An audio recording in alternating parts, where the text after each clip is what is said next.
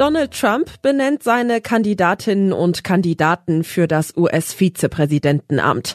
Boris Pistorius drückt sich um eine Auskunft über Taurus-Flugkörper für die Ukraine.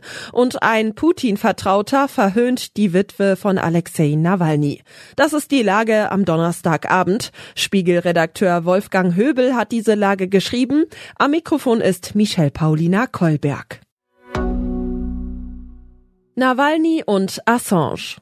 Alexei Nawalny hat sich durch Enthüllungen über Korruption und Verbrechen mit den Mächtigen Russlands angelegt, wurde wegen äußerst fragwürdiger Vorwürfe ins Gefängnis geworfen. Am vergangenen Freitag wurde sein Tod gemeldet. Julian Assange hat sich durch Enthüllungen unter anderem über Kriegsverbrechen mit den Mächtigen der USA angelegt, sitzt wegen fragwürdiger Vorwürfe im Knast und ist nach Ansicht seiner Unterstützer in Lebensgefahr. Natürlich lässt sich das Rechtssystem westlicher Demokratien nicht mit dem Unrechtssystem eines Landes wie Russland vergleichen. Trotzdem ist der Gedanke schwer erträglich, dass ein Londoner Gericht nun die Auslieferung Julian Assange in die USA beschließen könnte, wo ihm bis zu 175 Jahre Haft drohen. Wesen und Legitimität eines Staates zeigen sich auch an dessen Umgang mit seinen schärfsten Kritikern, schreibt heute Stefan Kuzmani im Spiegel Leitartikel. Zu Recht reagierten die westlichen Demokratien mit Entsetzen und Abscheu auf die Nachricht des Todes von Alexei Nawalny, der in einem russischen Straflager sterben musste. Das unerbittliche Verfahren gegen Assange, die jahrelange Verfolgung, die Bespitzelung und Freiheitsberaubung sei, findet Stefan, ein einer Demokratie unwürdig und unverhältnismäßig grausam. In Russland hat sich Wladimir Putins Vertrauter Dmitri Medvedev heute höhnisch über den toten Nawalny und seine trauernde Witwe geäußert. Über den Verstorbenen könne er nichts Gutes sagen, sagte Medvedev. Und über Julia Nawalnaja schauen Sie sich das lächelnde, glückliche Gesicht der Nawalny-Witwe an. Es hat den Anschein, als ob sie all die Jahre darauf gewartet hat, um ihre politische Karriere zu starten. Medvedevs Auftritt ist auch einer sich den westlichen Demokratien überlegen wähnenden Regierung wie der russischen unwürdig. Pistorius schweigt zu Taurus. Im Bundestag wurde heute über Waffenlieferungen an die Ukraine geredet, vor allem aber geschwiegen. Denn auch heute gab es von Bundesverteidigungsminister Boris Pistorius keine Auskunft darüber, ob die von der Ukraine erbetenen Taurus Marschflugkörper nun geliefert werden oder nicht. Die Fraktionen von SPD, Grünen und FDP fordern per Antrag die Lieferung von zusätzlich erforderlichen weitreichenden Waffensystemen und Munition an die Ukraine. Aus der FDP-Fraktion war zu hören, dass damit vor allem Taurus gemeint seien, entgegen dem Veto von Scholz.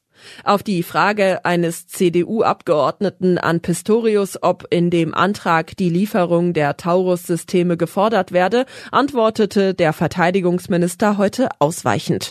Das kann ich nicht beurteilen.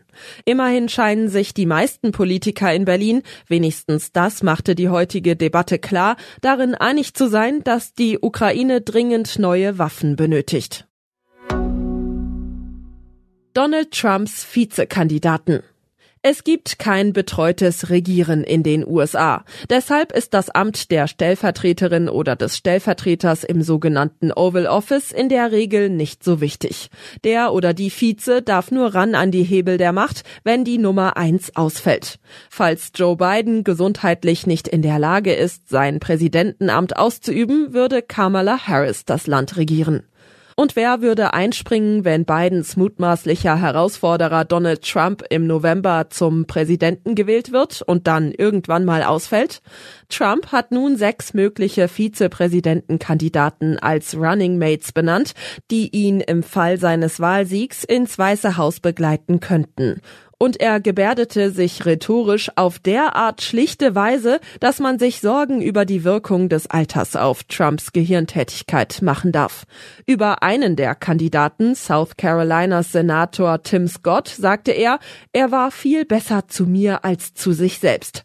Während seiner Kampagne habe Scott kaum über die eigene Person geredet, aber Junge, was redet er über Trump? Was sonst noch wichtig ist. Putin fliegt in Nuklearbomber mit. In Kasan hat der Kreml-Chef an einem Übungsflug einer modernisierten Tupolev teilgenommen. Der Zeitpunkt dürfte kein Zufall sein. Dani Alves wegen sexuellen Missbrauchs verurteilt. Erst behauptete der frühere Weltklasse-Fußballer Dani Alves, die Anzeigenerstatterin gar nicht zu kennen. Dann sprach er von einvernehmlichem Sex. Jetzt hat ein Gericht ihn der Vergewaltigung schuldig gesprochen. Abschalteinrichtung bei BMW Autos entdeckt. Rund 33.000 BMW-Fahrzeuge in Deutschland reinigen Abgase nicht so, wie sie sollen. Europaweit haben wohl bis zu 150.000 Fahrzeuge eine unzulässige Abschalteinrichtung. Soweit die Lage am Abend. Alle aktuellen Entwicklungen finden Sie auf spiegel.de. Wir melden uns hier wieder morgen früh mit der Lage am Morgen.